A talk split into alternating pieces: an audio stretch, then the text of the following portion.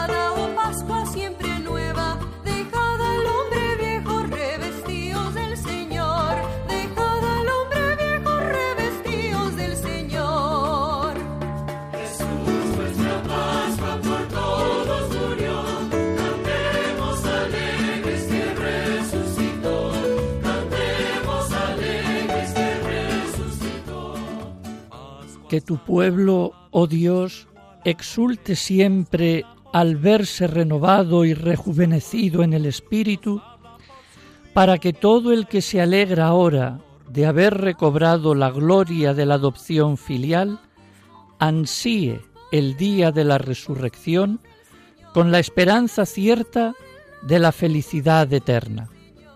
Por nuestro Señor Jesucristo, tu Hijo, que vive y reina contigo en la unidad del Espíritu Santo y es Dios por los siglos de los siglos.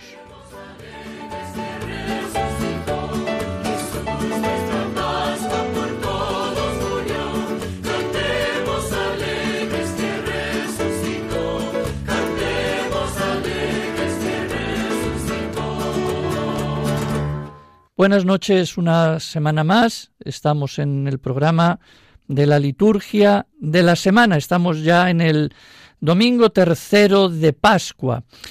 Así que el, el, resucitado sigue siendo el protagonista. Jesús resucitado llena toda la escena. Es Él a quien anuncian los apóstoles, a quien cantan y homenajean los ángeles y los bienaventurados en el cielo, quien se aparece a los suyos, junto al lago y quien perdona a Pedro.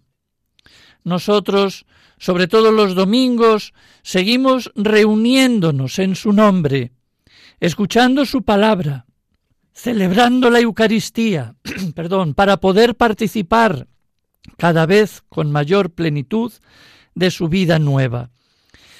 Bueno, continúa la Pascua, sigue el cirio encendido, siguen las flores, los cantos, los aleluyas, pero sobre todo sigue el pueblo cristiano, que se siente renovado y rejuvenecido en el espíritu, con la alegría de haber recobrado la adopción filial, como hemos dicho en la oración del inicio, renovado con estos sacramentos hacia la vida eterna, dirá también la oración de poscomunión de la misa, exultante de gozo, porque en la resurrección de tu Hijo nos diste motivo para tanta alegría.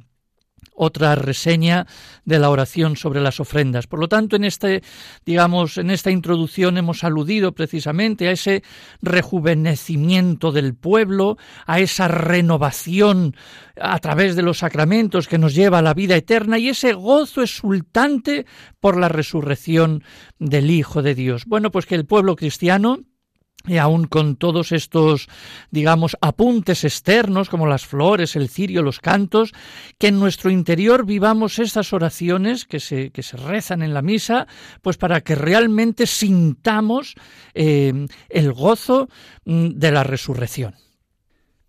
Y como siempre, pues pasamos a a, bueno, a presentar la, la, palabra de Dios de este domingo tercero de Pascua y para ello pues siempre pedimos a, a Sor Luisa López que nos diga alguna de las, digamos, cosas, eh, esos mensajes que ella nos transmite. Ella es coordinadora en España de las Hijas de la Divina Providencia, ella vive en Madrid. Y bueno, pues que danos una pequeña, un pequeño resumen o, o un mensaje de la palabra de Dios de este domingo. En el contexto de la Pascua, celebrando la luz del resucitado, el evangelista San Juan nos regala un texto evangélico con mucha amiga que no nos debería dejar indiferentes. Jesús se aparece a sus amigos los discípulos y lo hace en su vida cotidiana, en su tarea habitual de pesca. Pedro, de hecho, arrastra a los demás a pescar con la ilusión de tener un resultado abundante. Los otros le siguen y comparten la esperanza. Pero no cogieron nada aquella noche. En medio de la gran frustración por no haber conseguido nada, se aparece el Señor Jesús y ellos no le reconocen. Con frecuencia también nosotros, tú y yo, nos sucede lo mismo en nuestros diferentes ámbitos y experiencias. Emprendes tareas, proyectas iniciativas, te empleas en cuerpo y alma y no ves el resultado de tu esfuerzo y tienes la sensación y la tentación de tirarlo todo y de haber gastado tus fuerzas, como experimentaron los discípulos de Maús, en viento y en nada. Pero Jesús no es ajeno a nuestras luchas, a nuestros esfuerzos, proyectos, éxitos, frustraciones, a nuestra realidad, a nuestra vida cotidiana. Solo que no sabemos verle, descubrirle, como les pasó también a los discípulos aquella mañana, después de una noche bregando. Sin embargo, el desconocido Jesús, el Señor, les invita a echar las redes de nuevo, a no desfallecer, a echar las redes de otra manera, a su manera, a la manera de Jesús, es decir, a confiar más en Él y menos en sus propias fuerzas. La experiencia de fiarse de Dios, de reconocerle misteriosamente presente, da como resultado una pesca sobreabundante, inesperada. Contentos por haber conseguido un resultado que no esperaban, Jesús celebra la vida con ellos. Almorzad, les dice, y distribuye el pan de la vida. Después de estos hechos, Pedro tiene una fuerte experiencia de intimidad y amistad con el Señor Jesús, una historia que marcará toda su vida y misión. ¿Me quieres más que estos? Se lo pregunta tres veces, como tres fueron sus negaciones. Sintamos también nosotros esta pregunta directamente para cada uno, directamente al corazón. ¿Qué responderíamos? Pedro cae rendido ante el amor desbordante del Maestro y declara con fuerza, Tú sabes que te quiero. Tres veces. En su declaración de amor, que le llevará lejos, el Señor le hará jefe de la Iglesia y llegará Pedro a dar su vida por él, como todos sabemos, en la colina vaticana. Que el Señor nos dé ojos para saber descubrirle en nuestra cotidianidad, para escuchar siempre su voz, amarle sobre todo, ponerle en, la cima de nuestras prioridades y tomar conciencia que fiarse de Dios es recoger sin duda en abundancia. Aprovecho la ocasión que se me brinda para proponer dos experiencias que las hijas de Santa María de la Providencia y los siervos de la caridad hemos organizado para este verano, coincidiendo con el Sacobeo. Hemos preparado un, camino de Santiago en agosto y otra experiencia de eh, campos de trabajo los meses de junio, julio, agosto y septiembre para jóvenes entre 18 y 35 años. Lo hemos denominado Jacobéate y, y pretende pues eso, ofrecer a los jóvenes esta posibilidad de hacer el camino y de, vivir una experiencia mm, bonita de acogida cristiana en el camino. El, camino el camino de Santiago, como, como sabéis, es una experiencia única que te marca toda la vida y la fecha que no la he dicho del camino será del 16 al 24 de agosto. Quien quiera más información sobre esto, pues se ponga eh, en contacto con nosotros y nosotros amablemente les, eh, les informaremos. Muchas gracias y feliz domingo. Pues muchas gracias también, Sor Luisa, también por ese apunte final. Eh, efectivamente, estamos en ese año Sacobeo y, y, bueno, vosotras desde vuestra comunidad allá en Arzúa, que tú estuviste también allí viviendo pues un, tiempo, eh, pues conoces muy bien todo este, este peregrinaje y las personas que pasan por ahí y este año pues bien merece la pena recordar pues el camino de Santiago y también pues vuestro trabajo. Eh, bueno, hacer fácil la rehabilitación al que ha caído, pues es es lo, nuestro. Entonces, en cada Eucaristía eh, nos unimos a la Iglesia del Cielo, eh, que nos ha descrito el Apocalipsis en la primera lectura, eh, a esos cantos de alabanza y de homenaje de millones de, ángeles y bienaventurados que gozan ya de Dios, que rinden al Cordero y a Cristo el vencedor de la muerte y al resucitado, pues que, rinden esa, esa, alabanza, ese tributo. Así que mm, esa liturgia del cielo eh, no es futura, ya está en marcha. Nos sentimos ya, digamos, partícipes de ella cuando cantamos con los ángeles y los santos nuestro himno del santo en la plegaria eucarística. Y por ejemplo, también cuando recitamos el Yo confieso, pedimos a la Virgen María, a los ángeles y a los santos que intercedan por nosotros ante Dios en nuestro camino de reconciliación, o cuando en las oraciones y cantos de las exequias, de los funerales, pues les invocamos también a ellos para que acojan en el cielo a las personas eh, que acaban de fallecer. Por lo tanto, eh, eh, no estamos celebrando solos la Eucaristía, solamente los de aquí, los de la tierra.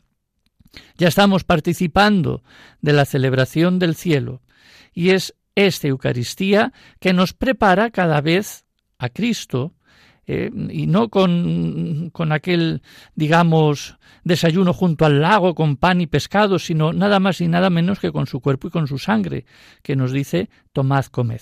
Así que la que enriquece nuestra fe y nos da fuerza para ser cada vez más creíbles testigos del mundo, del resucitado en este mundo, precisamente es la Eucaristía. Pues que luego hablaremos de ella, pues, pues eso, que, que, celebremos bien esa Eucaristía, que la preparemos bien, porque celebrar la Eucaristía es celebrar a Cristo.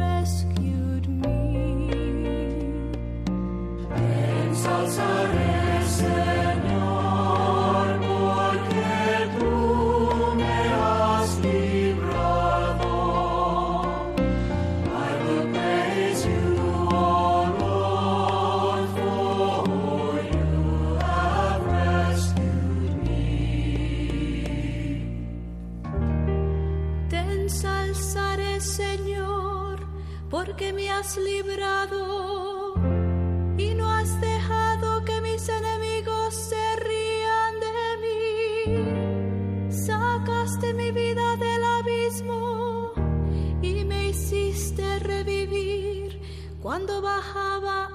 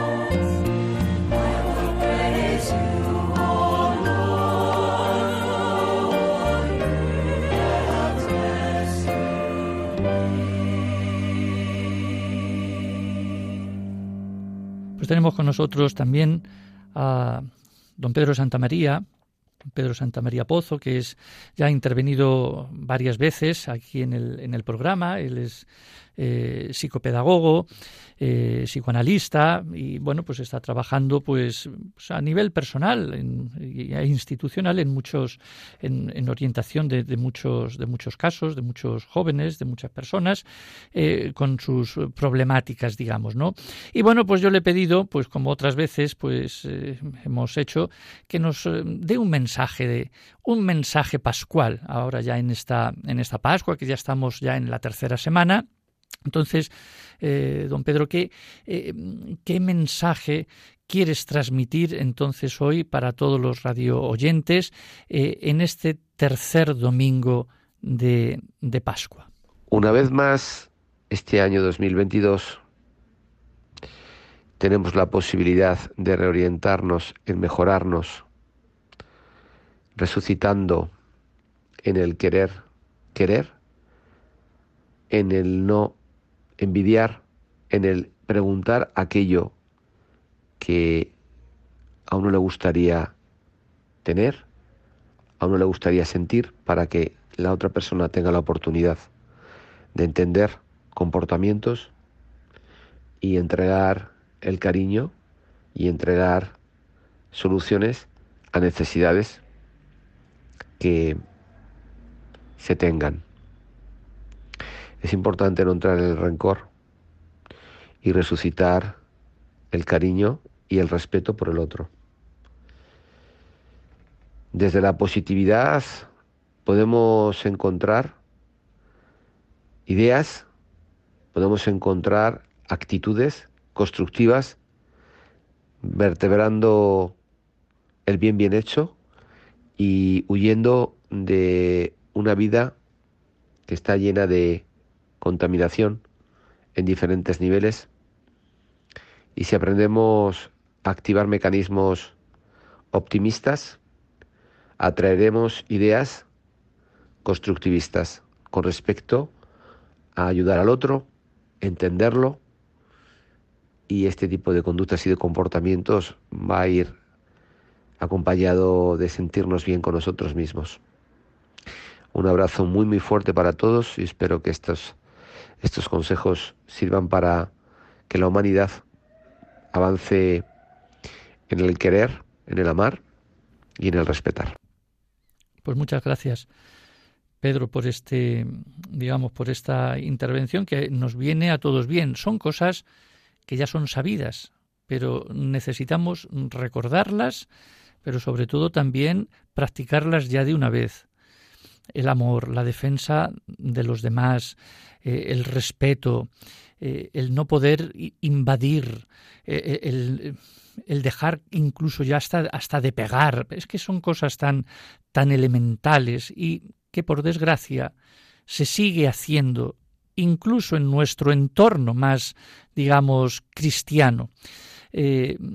bueno, pues, pues ahí queda ese mensaje. Yo no voy a decir eh, nada más porque ahí está, ahí está todo y vamos a ver si realmente vivimos como resucitados. Él resucitó eh, después de una traición, pero el amor venció.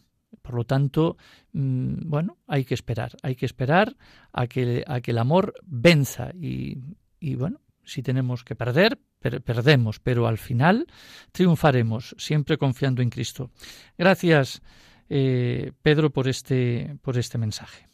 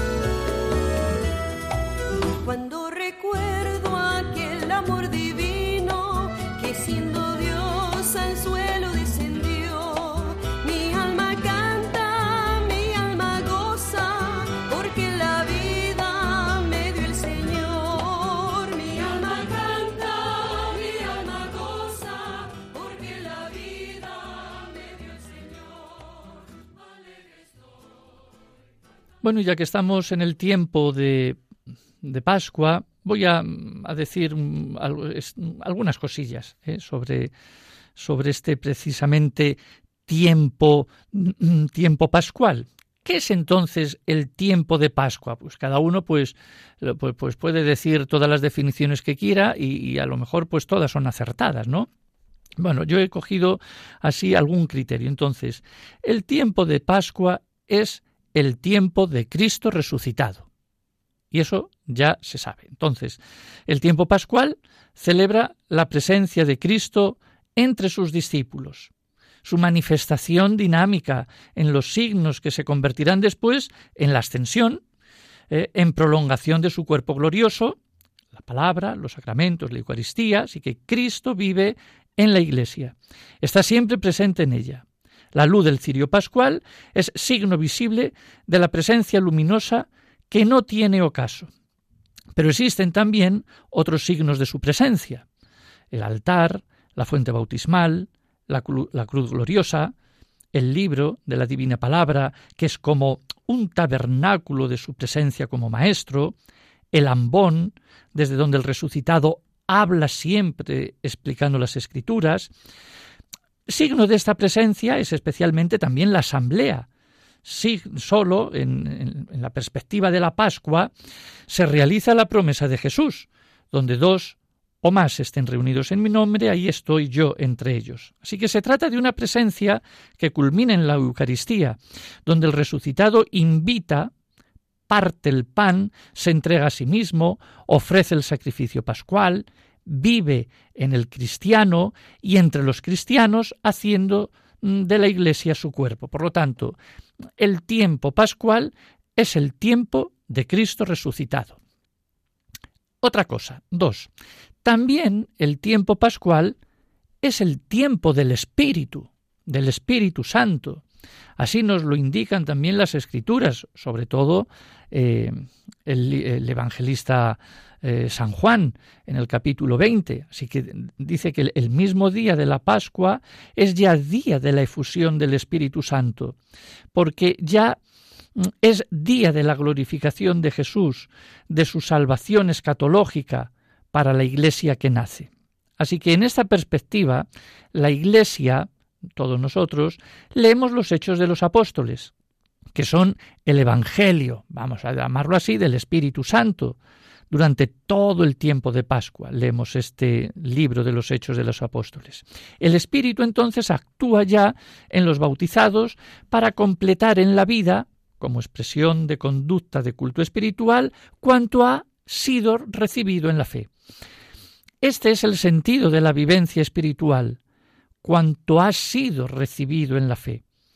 En este sentido de la vivencia espiritual del tiempo de Pascua. Así que el, tiempo final de la cincuentena, después de la ascensión, con su proyección hacia Pentecostés, subraya, como hemos indicado, aunque más en la liturgia de las horas, que en los textos de la celebración eucarística este aspecto neumatológico, unido con el misterio de la Iglesia y manifestado por el Espíritu en Pentecostés. Por lo tanto, este tiempo, el tiempo pascual, es un tiempo eminentemente propio del Espíritu Santo.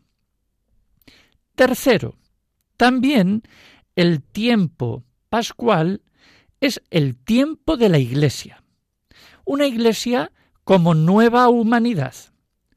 La liturgia pascual subraya, entre otras cosas, la novedad bautismal de la vida cristiana, la continuidad con la novedad del resucitado y la vida como culto espiritual. Así que existe una, digamos, antropología de la resurrección que revela al cristiano y a la comunidad eclesial como presencia y prolongación de Cristo resucitado son las obras de la resurrección, el testimonio de la vida contra el instinto de la muerte, la irradiación de la vida en una cultura que afirma la posibilidad de una humanidad nueva y renovada.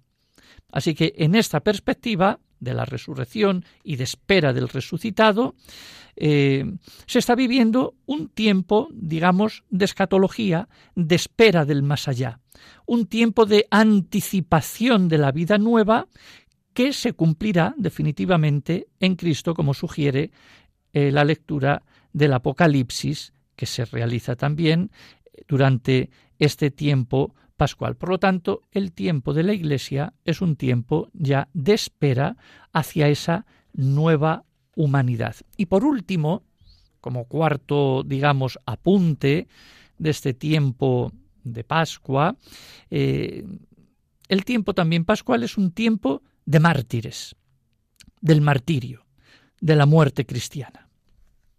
Es decir, el misal romano y el leccionario tienen textos especiales para el tiempo de Pascua, tanto para la celebración de los mártires como para el rito de, los funerales, de las exequias. Esto tiene una profunda razón teológica, y es que en la fiesta pascual de los cincuenta días, el martirio es visto como cumplimiento de la Pascua. La muerte del cristiano está iluminada por la fe en la resurrección. Por ejemplo, en el rito bizantino, los funerales, en este tiempo, tienen el tono gozoso de una celebración pascual. Ya se trate de las exequias de un laico, de un sacerdote o de un monje, especialmente durante la primera semana de Pascua o de la renovación, como llaman ellos. Todo el oficio de difuntos es pascual. De esta forma se subraya la participación del cristiano en la suerte de su Señor. Así que también de alguna manera se subraya. Así que, bueno, pues tenemos estos tres, cuatro elementos de, del tiempo pascual. Tiempo de Cristo, tiempo del Espíritu, tiempo de la Iglesia, tiempo del martirio.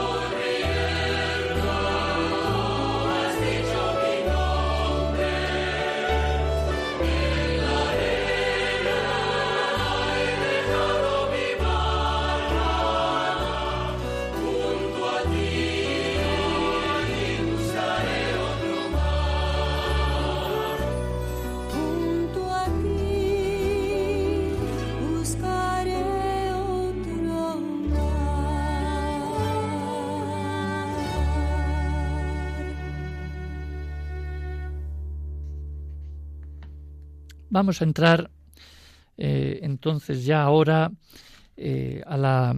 Estamos viendo el, misal romano.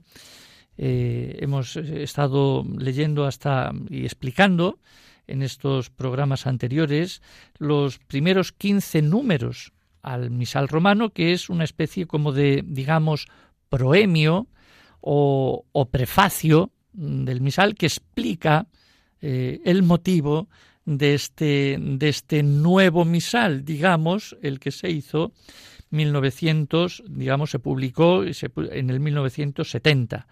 Entonces, ya para concluir, porque acabábamos el otro día, concluíamos con, con el mm, punto número 15, el número 15, pues quisiera hacer ya una especie de resumen de este, digamos, de esta introducción al misal antes de entrar a explicar algún número más.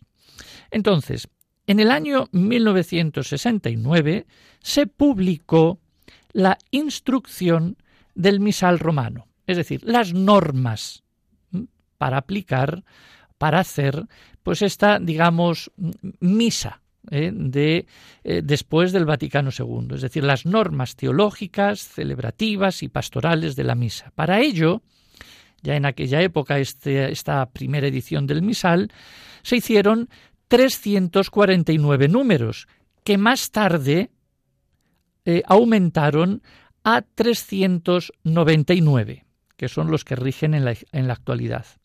Aunque esta instrucción salió un año antes de la primera edición del misal, que fue en el 70, hubo una reacción positiva por parte de todos los cristianos. Pero no faltaron las críticas y las quejas. En realidad, se reprochaba, y yo creo que incluso se sigue reprochando al misal, pues que no era fiel a la tradición eclesial. Entre otras cosas, se decía que era un misal con una tendencia marcadamente protestante. Bueno, que olvida la misa como sacrificio, que oscurece la presencia real de Cristo en la Eucaristía, que separa el altar de la pared, que desaparece el latín, que se le concede demasiado protagonismo a la asamblea, que se puede celebrar fuera de la iglesia, que los fieles pueden tocar incluso los vasos sagrados, que la mujer puede leer las lecturas, que se comulga bajo las dos especies, que se puede purificar fuera del corporal, cosa que antes no se podía, que no se usa la palabra hostia, que aun que cuando se cae una partícula al suelo, se la recoge con un simple reverenter accipiatur, que se desacraliza la misa, se eliminan los tres manteles, que la comunión se da de pie y la acción de gracias sentados, que ya no se purifican los dedos encima del cáliz, que se da la comunión en la mano, que se consagran los altares móviles, que se habla de la Eucaristía como comida, que se da la concelebración, que desaparecen los nombres de San Pedro y San Pablo en la misa. En definitiva, que la misa se reduce a una cena presidida por el sacerdote. Bueno, estas fueron, yo creo que, las críticas y las quejas que hubo por parte de algunos en aquella época y que, por desgracia, han ido aumentando un poco más eh, a medida que han pasado los años y casi casi más últimamente. Bueno, entonces, para salir del paso de todo esto, de estos ataques, Pablo VI hizo precisamente un prólogo de 15 números en un tono, digamos, de defensa de la historia y del misal, eh, que es lo que hemos estado leyendo durante estos, digamos, dos meses, ¿no? Hemos estado hablando del misal en este prólogo. Así que Pablo VI no, no pretendía ofrecer una presentación de teología eucarística, sino de demostrar que la fe y el carácter sacrificial de la misa siguen en pie como dice en el número 2, y lo hemos recordado cuando leíamos el número 2, que responde también este misal a la presencia real, como se dice, de los números del 3 al 7, y también a la distinción entre sacerdocio ministerial y bautismal en los números 4 y 5. Todo eso lo explica él. En realidad, el misal conciliar es el testimonio de una fe inalterada en la historia de la Iglesia, que responde a una tradición ininterrumpida, como decía él, Pablo VI, en los números del 6 al 9, que también hemos leído, y que no pretende destruir el concilio de Trento, sino darle plenitud. Lo que pasa es que no conocemos el concilio de Trento, no lo queremos conocer del todo, lo que, lo que allí se dijo. Entonces, ya que después de cuatro siglos hay un conocimiento más hondo de la Eucaristía, en el número 8 lo dice, pues es hora de ir un poco aplicando también lo que se dijo en el concilio de Trento y ahora con mucho más razón porque se conoce mucho más, se ha ahondado mucho más en la teología. Bueno, entonces Pablo VI motivó la mentalidad del misal desde la fidelidad a la tradición, pero también desde la fidelidad a la nueva situación pastoral de los cristianos. Así que se necesita un lenguaje más vivo, se necesita la palabra de Dios, la homilía, pero ya no como un sermón, una forma de comulgar distinta, haciéndola más expresiva, comulgando también con el vino.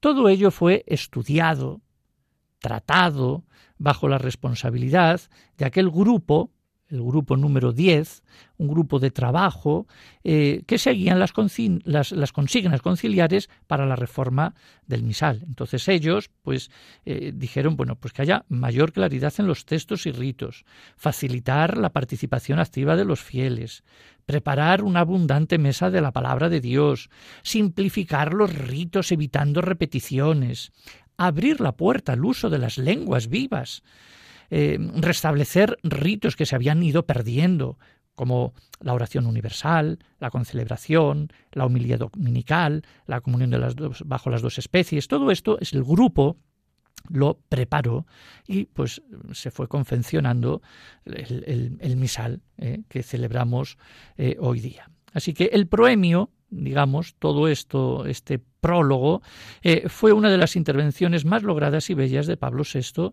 cuyo valor es incalculable para unir el pasado con el futuro y la continuidad con la innovación. Bueno, pues yo creo que con este apunte mm, damos por, digamos, mm, finalizado eh, esta lectura, digamos, de, de, esta introducción de los 15 primeros números para ya pasar hablar mm, en primer lugar pues ya de, lo que es el misal eh, en los números hasta el 399.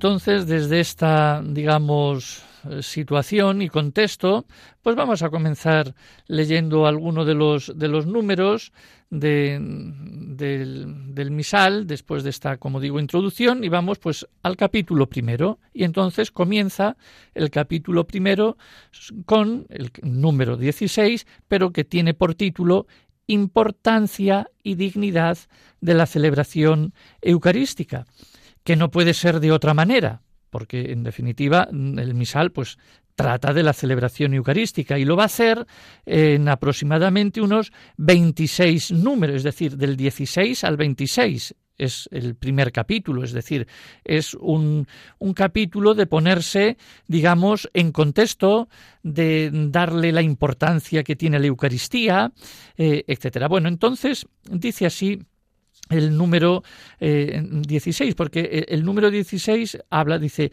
la celebración de la misa como acción de Cristo y del pueblo de Dios, ordenado jerárquicamente, es el centro de toda la vida cristiana para la Iglesia universal local y para todos los fieles individualmente, ya que en ella, en la Eucaristía, se culmina la acción con que Dios santifica al mundo en Cristo. Bueno, en, en definitiva, es como la primera, en este primer, digamos, eh, punto, eh, es la primera definición de la Eucaristía, que ciertamente es algo más que un asunto de derechos y de rúbricas, quizá como se podía mm, intuir antes.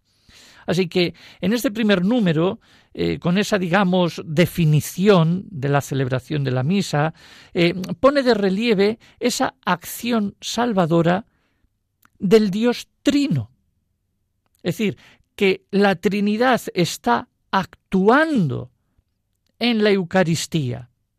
Y actuar en la Eucaristía eh, significa que está actuando también en nosotros. Así que la Eucaristía es un eh, complejo de acción, salvación de la Trinidad en la persona y en el mundo en la plegaria eucarística se ve perfectamente esta, digamos, este, em, este Dios trino, el Padre, el Hijo y el Espíritu, y al final ya un poco las intercesiones por la Iglesia. Pero ¿cómo, cómo se ve esto? Y entonces también este primer número, el 16, pues afirma que la Eucaristía es la actualización del misterio salvador de la Pascua de Cristo. Se actualiza la Pascua. Es decir, eh, se revive em, lo que ocurrió, digamos, en el pasado, muerte y resurrección. la Eucaristía actualiza ese misterio salvífico de Cristo. Entonces, pues lógicamente, cuando comulgamos o asistimos, participamos a la Eucaristía, estamos eh, reviviendo el misterio salvador para salvarnos también a nosotros. Y luego, en ella, en la Eucaristía, culmina la obra descendente de Dios y el culto ascendente del hombre. Entonces, yo creo que ya es una, digamos, el primer número, 16, eh, bueno, se recuerdan los misterios pascuales de la, de la, redención a lo largo de todo el año, eh, se hacen presentes en la, en la acción eucarística y mm, todas las demás, digamos, acciones sagradas y cualesquiera obras de la vida cristiana se relacionan precisamente con la Eucaristía, proceden de ella y a ella se ordenan. Es decir, que la Eucaristía, en definitiva, es el centro. Y no es un asunto, como decía antes, de derechos o, de rúbricas, sino es ni más ni menos visibilizar la Trinidad, hacer visible eh, lo que es invisible. Dios baja, desciende, pero nosotros también ascendemos hacia Él. Es decir, que la Eucaristía es un, un punto de confluencia entre la humanidad y la divinidad. Bueno, pues yo creo que es interesante para salvarnos. Entonces yo creo que es interesante este primer, este primer número, el número 16, eh, porque ya saben que estamos dentro de ese primer capítulo eh, donde va a hablar de la importancia y la dignidad de la celebración eh, eucarística. Bueno, a esta versión se ha añadido la versión del año 2002, cuando se renovó un poco, se reeditó la edición del Misal del 1970, la tercera edición del año 2002, pues mm, ha añadido algo que faltaba en la primera edición, que es precisamente la mención del Espíritu Santo. Así que el protagonismo del Espíritu, que apenas aparecía en la Sacrosantum Concilium y en el misal, digamos, mm, anterior y también en la primera edición, ha recibido ahora en este 2002, a partir de, esta e, nueva edición, pues un impulso eficaz, gracias también al catecismo de 1992, eh, que lo pone también muy de relieve. Por lo tanto, es importante pues esto de la, de la alusión al Espíritu Santo que aparece también en este número que acabamos de, explicar. Luego también en el número 56, mucho más adelante, se ha añadido su mención, la mención al Espíritu Santo, eh, digamos, para motivar mejor el silencio en la palabra de Dios.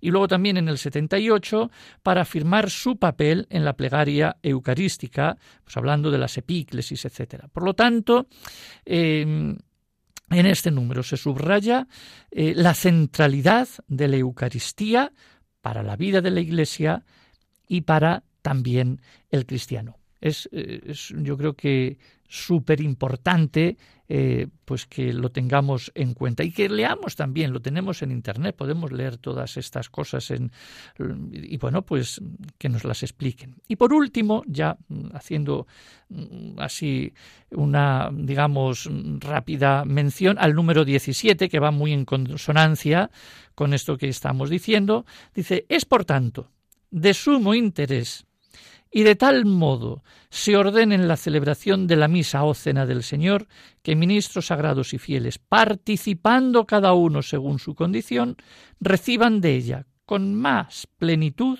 los frutos para cuya consecución instituyó Cristo nuestro Señor el sacrificio eucarístico de su cuerpo y de su sangre.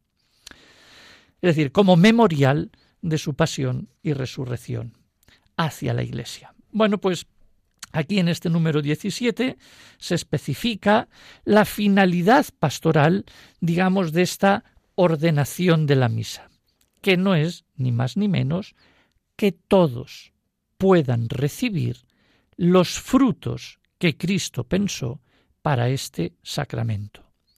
Que todos puedan, todos puedan recibir. Así que se vuelve a definir la Eucaristía como, digamos, memorial de la Pascua del Señor, como un recuerdo, pero un recuerdo de mm, que, que se actúa aquí y ahora eh, lo que ocurrió en el pasado y lo que está ocurriendo también en el futuro, es decir, eh, la Iglesia triunfante, es decir, que el pasado y el futuro se rememoran, se revitalizan, eh, florecen en la Eucaristía. Por lo tanto, la Eucaristía como, digamos, memorial, eh, porque Cristo pensó que cada uno de nosotros, celebrándolo a Él, eh, podamos recibir, eh, lo podamos recibir a Él. Recibamos todos los frutos que Él pues nos dejó a través de la Eucaristía. Interesantísimo entonces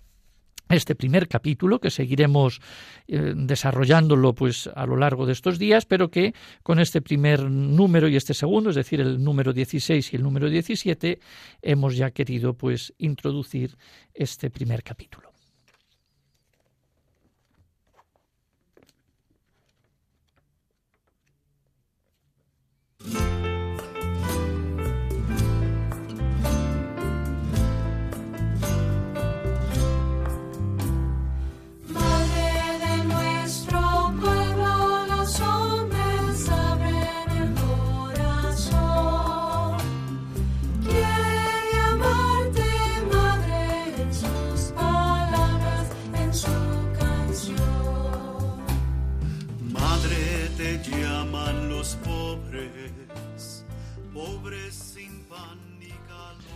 Nos despedimos ya. Buenas noches entonces, que, disfruten de esta, de esta semana, Gracias pues por la intervención sobre la palabra de Dios que ha hecho Sor Luisa mm, López, ahí de coordinadora en España de las hijas de la Divina Providencia y también pues del psicopedagogo Pedro Santamaría que nos ha dejado pues este bello mensaje eh, pascual.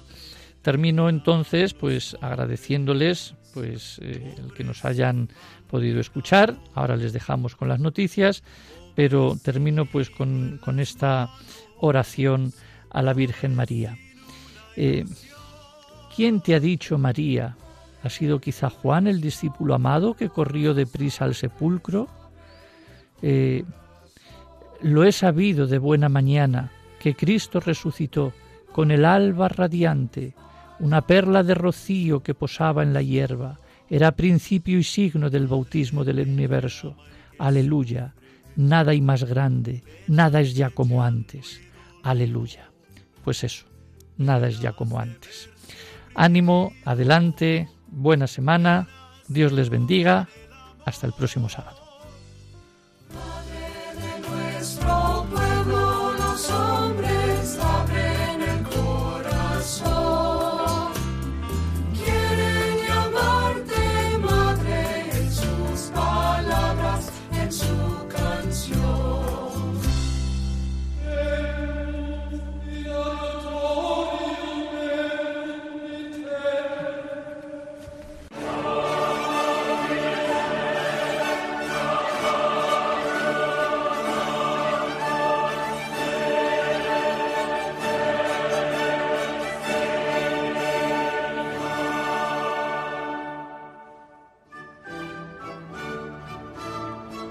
Han escuchado la liturgia de la semana con el Padre Adolfo Lucas.